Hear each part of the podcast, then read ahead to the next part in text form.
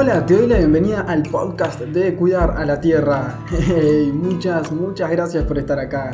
Qué alegría tenerte por acá. ¿Te gustaría saber cuáles son los cuatro problemas más comunes a la hora de iniciar o mantener una huerta y cuáles son las mejores formas de solucionarlo? Luego de hablar con miles de personas, hay varios puntos que veo en común y que me gustaría contarte. Eh, bueno, nada, si te interesa, entonces este podcast es para vos. Hola, mi nombre es Franco Chirovini y te voy a estar acompañando en este podcast de reflexiones sobre huerta, compost, permacultura y otros temas relacionados. Quédate acá y charlemos un rato.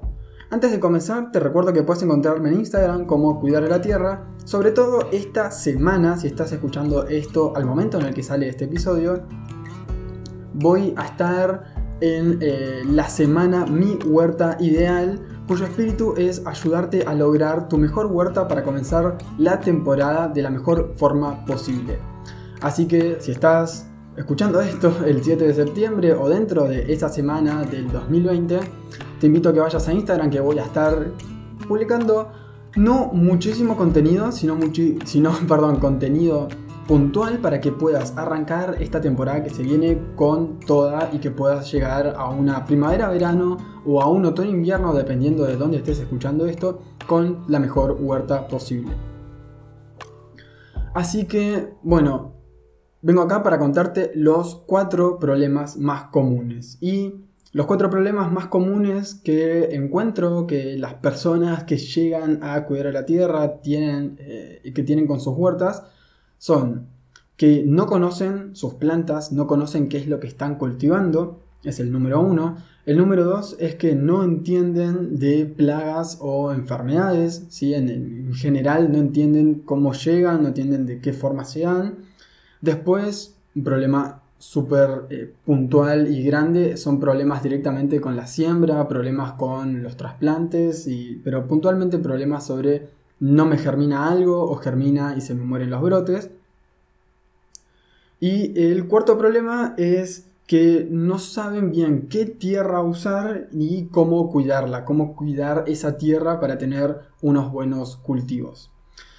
Así que bueno, vamos con el primer gran problema que es que no conocen a sus plantas. Yo generalmente hablo y recomiendo a las personas de que eh, piensen en una planta, ¿sí? Por ejemplo, y esto lo voy a estar hablando en Instagram seguramente, si de hecho si vas hoy a, Instagram, en algún momento voy a subir un video a Instagram TV sobre este tema puntual, así que si querés profundizar en eso, puedes ir ahí. Pero lo primero que te recomiendo hacer es investiga qué plantas querés, eh, o sea, qué plantas tenés ganas de cultivar. Tomate, lechuga, repollo, apio, lo que sea, ¿sí? ¿Qué plantas tenés ganas de cultivar? Ahora, si querés puedes hacerte una lista así de las plantas que vos quieras comer, las plantas que vos quieras cosechar. Y lo primero que te tenés que preguntar es, ¿cuántas horas de luz solar necesitan estas plantas? Entonces puedes agarrar planta por planta y hacer eh, una pequeña investigación y ver cuántas horas de luz solar necesita cada planta. Entonces, por ejemplo, vas y te fijas que el tomate necesita 4, 5 o más horas de luz solar. Una planta de, por ejemplo, apio con 2 a 4 horas de luz solar está bien. Una planta de repente de eh, zanahoria necesita de 4 a 6 horas de luz solar directa. Entonces, a partir de tu espacio y del conocimiento que tenías vos de tu espacio y ver cuántas horas de luz solar tiene, podés decir, bueno, voy a poder cultivar una cosa u otra, o no, no tengo 5 horas de luz solar, no voy a poder cultivar tomate. Bueno, eso lo vas a tener que ver en base a cuáles son las condiciones de tu propio espacio. Entonces, el primer filtro va a ser las horas de luz solar que le puedas dar a la planta. Por otro lado, lo otro que te vas a preguntar de cada una de las plantas que elijas, que quieras cosechar de tu huerta, va a ser cuál es la temperatura ideal de esa planta. Cada planta tiene una temperatura a la cual se desarrolla perfectamente y vas a ver que crece y, y va a estar súper feliz. Y por ejemplo, para el tomate, esa temperatura está en torno a unos 24, 25 grados, más menos 5 grados, también si entre 20, 30, 35 grados dentro de todo la planta va a crecer bien. Si la temperatura durante el día es constante en unos 25 grados, la planta de tomate va a estar feliz, chocha, creciendo súper bien. Y si de repente estás en invierno y la temperatura es de 10 grados constante, lo más probable es que la planta detenga su crecimiento o incluso que eh, empiece a morirse. ¿no? Es como si te vas para los extremos y de repente hacen 45 grados todos los días, puede que la planta la pase mal y si hacen 2 grados todos los días y la planta muy probablemente la va a pasar mal también. Y así cada planta tiene su temperatura ideal de desarrollo, entonces, bueno, investigar más o menos cuál es la temperatura ideal de desarrollo y a esto sumarle cuál es el periodo posible de cosecha. Y esto, ¿qué es? Es cuánto tiempo pasa desde que vos haces una siembra hasta que podés empezar a cosechar o cosechar las plantas que eh, estás cultivando. ¿no? Por ejemplo, en el caso del tomate, ya que estamos con este ejemplo, pasan aproximadamente unos 3-4 meses, dependiendo de las temperaturas y demás, desde que vos haces una siembra hasta que, hasta que la planta empieza a dar tomates que vos podés cosechar. Después, por el lado de, eh, no sé, por ejemplo, una lechuga, la podés, eh, bueno, sí, también podés cosechar las hojas y la puedes empezar a cosechar al mes, mes y medio quizás. La espinaca lo mismo, o puedes cortar directamente toda la planta al mes, mes y medio. Entonces, lo que tenés que pensar con esto es cuánto tiempo, ¿sí? Cuánto tiempo pasa desde que la siembra hasta la que la cosecho y cuánto, o sea, durante cuánto tiempo necesita la planta su temperatura ideal.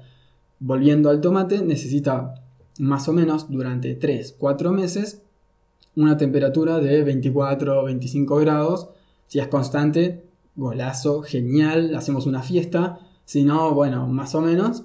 Pero eh, vos vas a saber en qué momento del año pasa eso en tu ciudad, en tu barrio, en tu ecosistema. Y acá, en Gran Buenos Aires y en gran parte de Argentina, eso pasa durante primavera-verano. Por eso es que el tomate se dice que es una planta de primavera-verano, pero eso siempre va a depender del lugar en donde estés. Por eso es eh, importante estudiar bien cuál es tu ecosistema, en dónde estás viviendo. Em, todas esas son cosas que veo bien, bien, bien con mis alumnos en profundidad, sobre todo mis alumnos de tu huerta ideal, con eso lo vemos más en profundidad. Pero bueno, eso, te aconsejo que veas en qué, en qué ecosistema estás, cuáles son las lluvias, las temperaturas, eh, cuál es el mapa del lugar en el que estás jugando el juego de la huerta. Bueno, investiga un poco al respecto y a partir de ahí solapas cuál es la temperatura, el periodo posible de cosecha y decís, bueno, esta planta es de primavera-verano, quizás sea de primavera, verano, otoño y en invierno quizás no puedas cultivar nada, depende de en dónde te encuentres, cuál sea la latitud, cuál sea el ecosistema y demás. Después, lo otro que vas a, o que te recomiendo que busques, es el marco de plantación, que es la distancia que puede tener una planta con respecto a otra ya sea de su misma especie o de otras especies. Puedes encontrar algo de distancia entre plantas y distancia entre líneas. La distancia entre plantas sería entre plantas de una misma especie. Y la distancia entre líneas sería la distancia con plantas de otras especies. En un principio con eso te va a alcanzar. Después, ya cuando vayas a empezar a jugar, podés como minimizar ese marco de plantación. Pero bueno, si ya quizás es para algo más avanzado pero, pero bueno, buscar el marco de plantación porque eso te va a dar una idea de la superficie que necesitas. Si decís, no sé, quiero 5 plantas de tomate y sabes que el marco de plantación es aproximadamente unos 40 centímetros, bueno, te vas a ir dando cuenta si necesitas 4, eh, que los 4 tallos de tomate se, se, distancien de, de, otra planta de tomate de unos 40 centímetros, que pueden ser, digamos, el diámetro, bueno, te vas a ir dando una idea de cuál es la superficie de la maceta o del contenedor que necesitas. Y así con todas las plantas, ¿no? Y en el caso en el que elijas o que no te quede otra que cultivar en una maceta, en un contenedor, lo que podés investigar es el volumen mínimo de sustrato, que es el sustrato mínimo que necesita la planta para desarrollar sus raíces y que sus raíces puedan crecer bien. Y en definitiva es lo que va a marcar el desarrollo de la planta superficial. Por ejemplo, la planta de lechuga necesita unos 3 litros de sustrato, lo mismo que una planta de zanahoria. Y una planta de, por ejemplo, acelga necesita unos 18 o 20 litros. un ají o morrón o pimiento necesita por lo menos unos 15 litros, al igual que una planta de tomate, 15, 18 o te diría que incluso 20 litros mejor. Pero ese es el volumen, ¿sí? es, es la cantidad de sustrato que necesitan las plantas para poder desarrollarse bien. Después, sí, lo otro sería la profundidad que necesitan, porque por ejemplo, una lechuga y una zanahoria con 3 litros de sustrato están muy bien. Pero una lechuga de repente, si la cultivo con 15 centímetros de profundidad, voy a poder cosechar una buena lechuga. En cambio, si una zanahoria la cultivo con 15 centímetros de profundidad, no voy a poder cosechar una gran zanahoria, probablemente quede muy muy muy chiquitita. O sea, podrías probar, pero te recomendaría que como mínimo para las plantas de raíz le dediques unos 30 centímetros mínimo, más tirando a 40 45. ¿sí? Las plantas grandes de, de raíz grande como zanahoria o nabos, darle bastante profundidad y eh, plantas, por ejemplo, de fruto como el tomate, la berenjena, el pimiento, si le puedes dar unos 25 o 30 centímetros, genial. Pero bueno, vas investigando cada una de esas cosas. Entonces, con estas 1, 2, 3, 4, 5, 6 filtros, 6 grandes ideas, ya vas a empezar a conocer mucho más a tus plantas que el hecho de decir, bueno, voy a cultivar tomate, lo pongo por acá y que pase lo que pase. Porque el hecho de conocer a tus plantas te va a ir ayudando ya vamos a ver un poquito más adelante, justamente con el próximo error, que es el tema de las plagas, pero eh, si vos de repente estás cultivando tomates y vos sabes que necesitan 5 o 6 horas de luz solar, pero le, estás dando, no sé, 3, 4, bueno, sabe que algo puede llegar a pasar, ¿sí? sabe que pueden haber problemas. Este es el primer paso para cuidar lo mejor posible tus plantas y que puedas lograr buenas cosechas. Así que Primer error, no conocer sus plantas, no conocen sus plantas, así que eso, te invito a conocer, a saber qué es lo que estás cultivando y de esa forma lo vas a poder cuidar mucho mejor. Es como cuando vos de repente estás conociendo a alguien y querés ser su amigo, su amiga, y, no lo conoces, o sea, no, le, no conoces a esta persona y le querés, no sé, le haces un regalo, pero le haces un regalo que no le gusta, que no, que no le sirve o que, que no le interesa y qué sé yo, si no me conoces, capaz que después no termino siendo tu amigo. Quizás el paralelismo, no sé si me estoy complicando un poco, pero espero que se entienda. Eh, si yo quiero que una planta de tomate sea mi amiga, le voy a regalar lo que la planta de tomate quiere. Eh, quiere 5 o 6 horas de luz solar, 25 grados más o menos durante el día, eh, que un sustrato suelto, nutritivo, ¿sí? después puedes investigar cosas más puntuales de la planta, pero bueno, conoce mejor tus plantas, eso te va a ayudar a eh, mejorar o iniciar esa huerta que querés. El problema número 2 es que no entienden de plagas. Las personas no terminan de entender y las personas lo que te dicen es cómo elimino este bicho o te muestran una foto y qué es este bicho, cómo lo mato. Y de repente lo primero que hay que entender es que los bichos están ahí porque regulan la población de plantas. ¿sí? Lo que hacen es que eh, empiezan a comer un poquito las hojas, comen, no sé, quizás algún tallo, matan alguna planta o reducen el tamaño de alguna planta eso ayuda también a que las plantas no, no nos sobrepasen, digamos, y que sean un montón de plantas. En definitiva, son parte de la cadena alimentaria, de la red alimentaria de eh, flora y fauna y son necesarias para la vida tal cual la conocemos.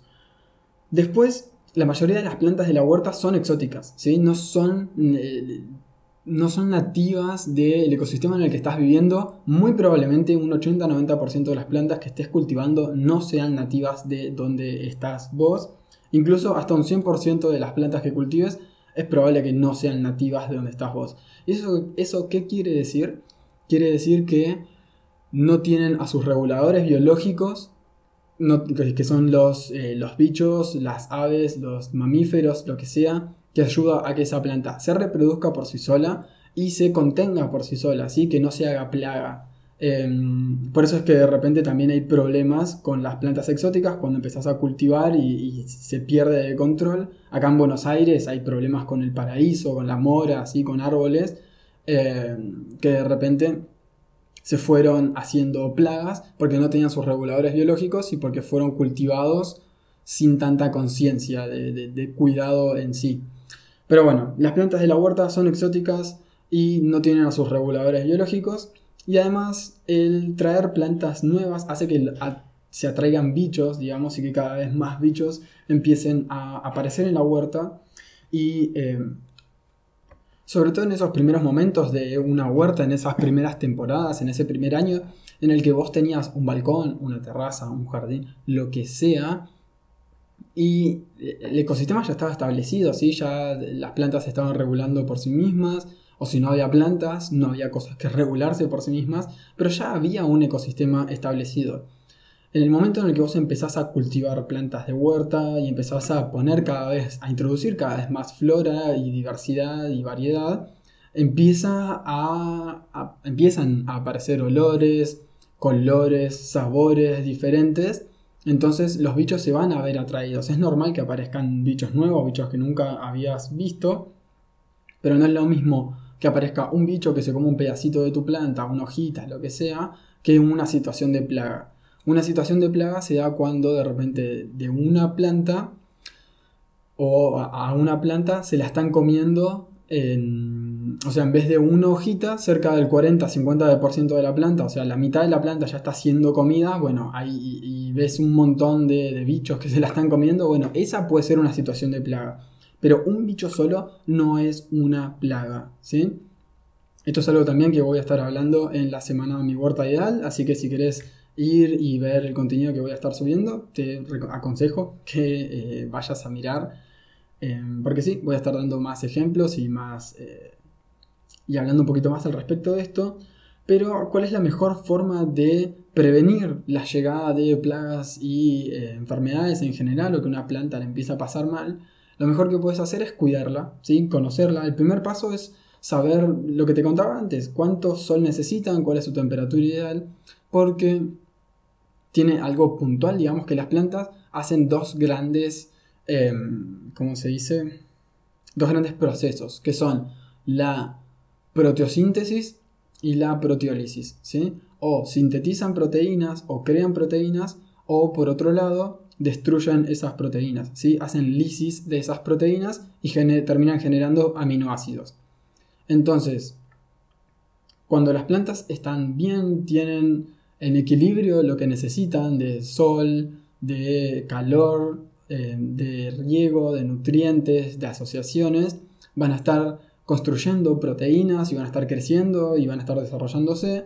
En el caso en el que se desequilibre algo de eso, van a estar en lisis, ¿sí? van a empezar a romper esas proteínas por desequilibrios, ya sea desequilibrios es o mucho o poco, o quizás tienen demasiados nutrientes, quizás tienen muy pocos nutrientes, quizás tienen mucho, mucha luz solar, quizás tienen muy poca luz solar, como si hay un desequilibrio tanto de, eh, de déficit como de exceso, puede empezar a generarse esta lisis, esta ruptura de proteínas, y al romperse las proteínas, quedan aminoácidos sueltos que son la comida favorita de los bichos, ¿sí? plagas en general, a veces también de hongos, pero este, es lo que quieren comer ¿sí? los bichos, así que si la planta está estresada, se desequilibra y por eso empieza a romper sus proteínas, bueno, ahí es cuando empiezan a llegar eh, los bichos. Entonces, paso número uno para prevenir la llegada de plagas de bichos en general es cuidar las plantas, conocerlas, entenderlas y darles todo lo que necesitan. Después, sí, los próximos pasos van a ser identificar cuál es la plaga, el bicho, lo que sea que haya llegado y a partir de ahí empezar a tratar eh, el problema puntual pero para prevenir lo único que tenés que hacer es conocer a la planta y darle todo lo que necesita. Y después, sí, si querés podés hacer algún preparado como un alcohol de ajo, que también tengo la receta en mi Instagram, la puedes buscar por ahí. Eh, puedes también usar jabón potásico o aceite de neem como modo preventivo, pulverizar sobre las plantas una vez cada 15 días, una vez cada semana, más o menos, o incluso también espaciado una vez por mes, a modo preventivo para que no lleguen tantos bichos a, tus plantas, pero eh, simplemente con que vos conozcas a las plantas y las cuides, vas a ver que la mayor parte del problema no va a estar o no vas a tener problemas de plagas y enfermedades. Y para cerrar el tema de plagas y enfermedades, Hay incluso un estudio que se hizo con dos plantas, por ejemplo, con dos rosas eran en ese momento. Y em, las dos rosas tenían pulgones, ¿sí? Tenían problemas de pulgones. Y lo que se hizo para eh, cuidarlas o para curarlas fue a una no se le hizo nada como para tenerla de testigo y a la otra lo que se hizo fue ponerle compost, ¿sí? agregarle compost directamente a la base de la planta. Progresivamente los pulgones en la, que la planta que tenía compost se fueron secando y se fueron muriendo y la planta se fue curando solamente porque tenía un desequilibrio nutricional en el que requería más nutrientes. Entonces es importante entender si, bueno, empezar a reconocer, necesita más, tiene nutrientes de exceso, eh, cuál es el desequilibrio que está sucediendo ahí y a partir de eso, bueno, ir eh, a un manual, a donde sea, ver qué es lo que se puede solucionar y a partir de ahí ayudar a la planta por ese lado.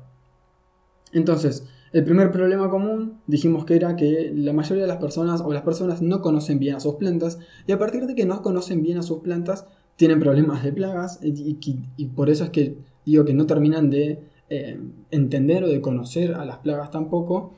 Eh, que es esto de que eh, en realidad no es que todo bicho es una plaga, sino que hay situaciones de plaga y que están ahí porque las plantas tienen algún tipo de desequilibrio. Después, el tercer problema es súper común, que son problemas directamente en la siembra. ¿sí? Y mm, hay tres grandes problemas en la siembra que son la, el desequilibrio o o la, em, la falta de mantener la humedad. ¿sí? Se secan los almacios, corta. es, como los, la siembra necesita mantenerse una humedad en torno al 70-80%, ¿sí? Eh, o sea, básicamente que vos veas que la tierra, el sustrato, donde sea que vos ya hayas hecho la siembra, se mantenga húmedo, pero no encharcado, ¿sí? que, que no que le chorree el agua y que esté súper mojado, sino que vos veas que esté húmedo. Si se seca esa siembra, sí, lo más probable es que las semillas no eh, pierdan poder germinativo, no germinen, le empiecen a pasar mal. Y eh, bueno, en definitiva no, no terminen germinando y es un problema súper común, sobre todo también, bueno, en los alumnos que, bueno, los alumnos en general, sino eh, un grupo de alumnos de tu huerta ideal sacó la conclusión de que sembrar en maple de huevo, estos de cartón, no es la mejor opción ni por casualidad, porque se seca súper fácil y es difícil estar manteniendo ahí esa humedad. Entonces, si, sembraste en maple de huevo y no te germinaron las cosas, es probable que haya sido por eso. Después, en, cualquier otro contenedor, si vos no estás atento o atenta a qué es lo que está pasando ahí, puede que se sequen y que pierdan poder germinativo. Entonces, atenti a la humedad. Después, otro problema puede ser la temperatura. ¿sí? Así como tienen las plantas una temperatura ideal de desarrollo, también tienen una temperatura ideal de, eh, de germinación, que generalmente suele estar asociada. Pero si de repente estamos eligiendo una planta que no es de temporada, y no le estamos dando también un espacio, un sector con la temperatura que necesitan, puede que también ese sea un motivo por el cual las semillas no estén germinando, ¿sí? que no sabemos qué es lo que está pasando y de repente, bueno, no le estamos dando la temperatura que necesitan. O por otro lado, le estamos dando más de la temperatura que necesitan. Por ejemplo, una espinaca que necesita unos 14-15 grados para poder germinar bien, vos le estás dando 20, 30 y de repente, eh, si le estoy dando calor, ¿por qué no germina? Y no, porque en realidad la planta o las semillas lo que necesitan es una temperatura cercana a 14-15 grados, no 25, no 30. Y ahí el poder germinativo también baja. Y por último, el problema, un problema súper común es no saber cuándo darle más luz solar, cuándo darle menos. Y, y eso. Este, cuando vos haces la siembra en sí, cuando pones, o sea, la semilla no necesita luz solar no necesita que le, pongas que la pongas al sol directo. Hasta que no germina, hasta que no están los primeros brotes, no necesitan luz solar. De hecho, vos lo que haces es hacer una siembra con una profundidad del doble del tamaño de la semilla para que la semilla quede cubierta con tierra, pueda mantener la humedad que necesita em, que pueda tener fuerza para salir de abajo de la tierra. Este, entonces la semilla en sí no necesita luz solar Entonces, bueno, lo puedes dejar en lo oscuro o adentro de casa o donde sea después de hacer la siembra. Pero una vez que empiezan a salir los primeros brotes, sí necesitas que, o sí necesitan esos brotes recibir eh, luz solar. Porque van a tener energía, van a tener fuerza ¿sí? para salir ese primer brote, esas primeras hojas falsas que se les dice, o los cotiledones, biológicamente o em, botánicamente, mejor dicho. Em, esas primeras hojitas que no tienen la forma de, la hoja, de las hojas de la planta adulta, tienen fuerza para desarrollarse, para crecer, pero si no empiezan a recibir el estímulo de la luz solar que empiezan a necesitar, bueno, puede que se estiren, se estiren, se estiren, y cuando pierden fuerza, fuerza se caen. ¿sí? Eso se llama hilado. ¿sí? Cuando se ahilan o se hilan las plantas porque crecen, crecen, crecen, crecen, no encuentran la cantidad de luz solar que necesitan y se caen. Entonces, bueno, ese es otro problema súper común de eh, los almácigos y se soluciona en tanto y en cuanto vos veas que brotan las semillas, empezar a pasarlas a un espacio de abundante luz solar indirecta, ¿sí? O sea, puede ser en algún lugar con reparo, que no reciba luz del sol directamente, sino que eh, pase a través de alguna planta, entonces se recibe como una media sombra, que le pongas una media sombra, entonces no reciben los rayos del sol directo, o eh, directamente no reciben rayos de sol directo, pero que sea en una zona muy, muy, muy iluminada. Si vos ves que las plantas o que los brotes empiezan a desarrollarse, genial, dales, o sea, de a poquito andas llevándola a un lugar con más cantidad de luz solar en cuanto lo necesite. Em, si vos ves que se sigue estirando, lo que puedes hacer es pasarlas a otro lugar con un poco más de luz solar porque lo necesariamente o probablemente lo que esté pasando es que necesite más luz solar. Y si se aislaron o si se hilaron las plantas, lo que puedes hacer es arrimarle tierra a la base del tallo para que tenga más fuerza y pueda crecer lo mejor posible.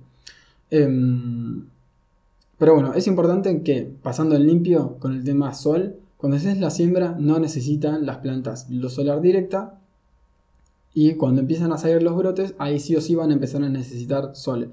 De a poquito las va llevando hasta la cantidad de horas de luz solar recomendada para esa planta.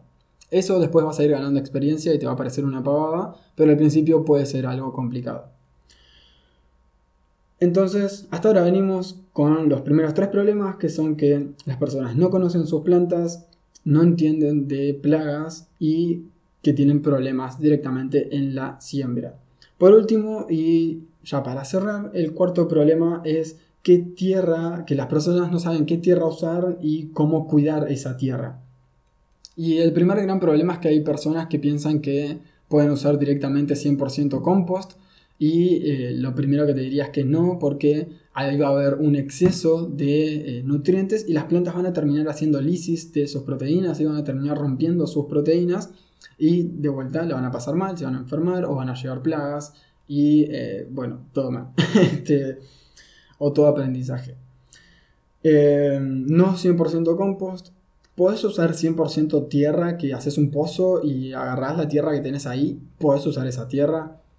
Si vas a ir a un vivero a comprar, te recomiendo algo que sea o enmienda orgánica, que la enmienda orgánica es tierra, una tierra negra, una tierra común, con un agregado de compost.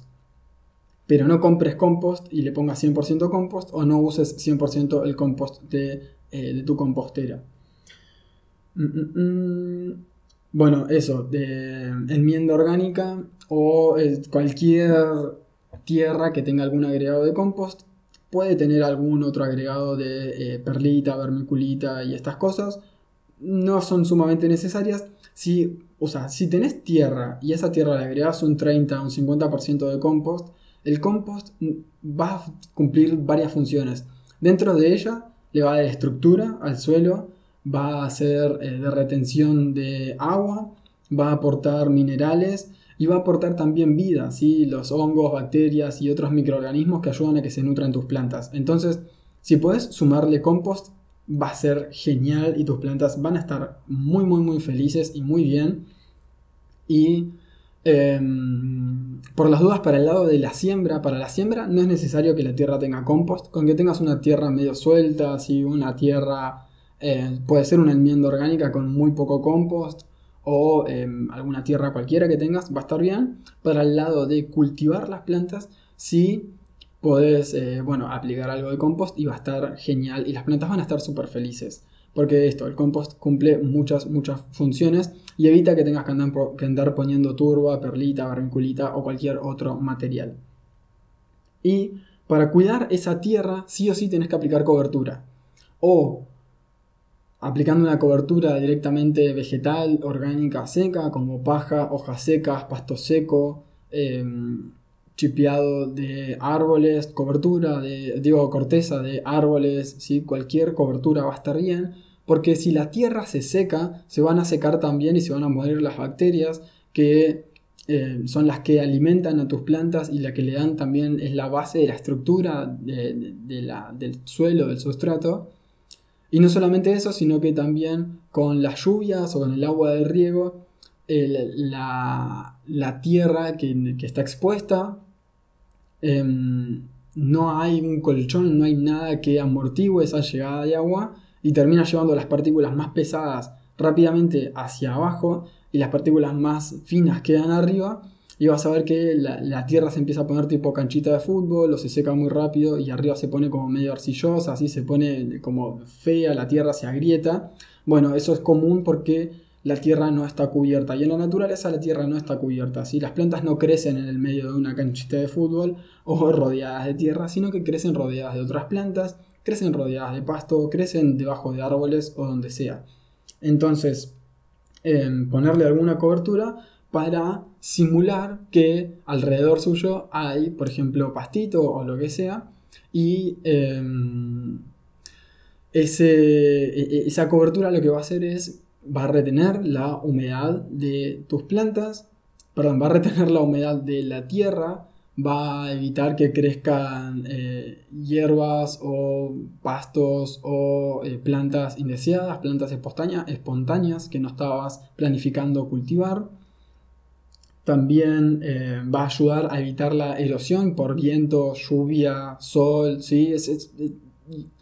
tiene tantos, tantos, tantos beneficios que sería absurdo no poner cobertura.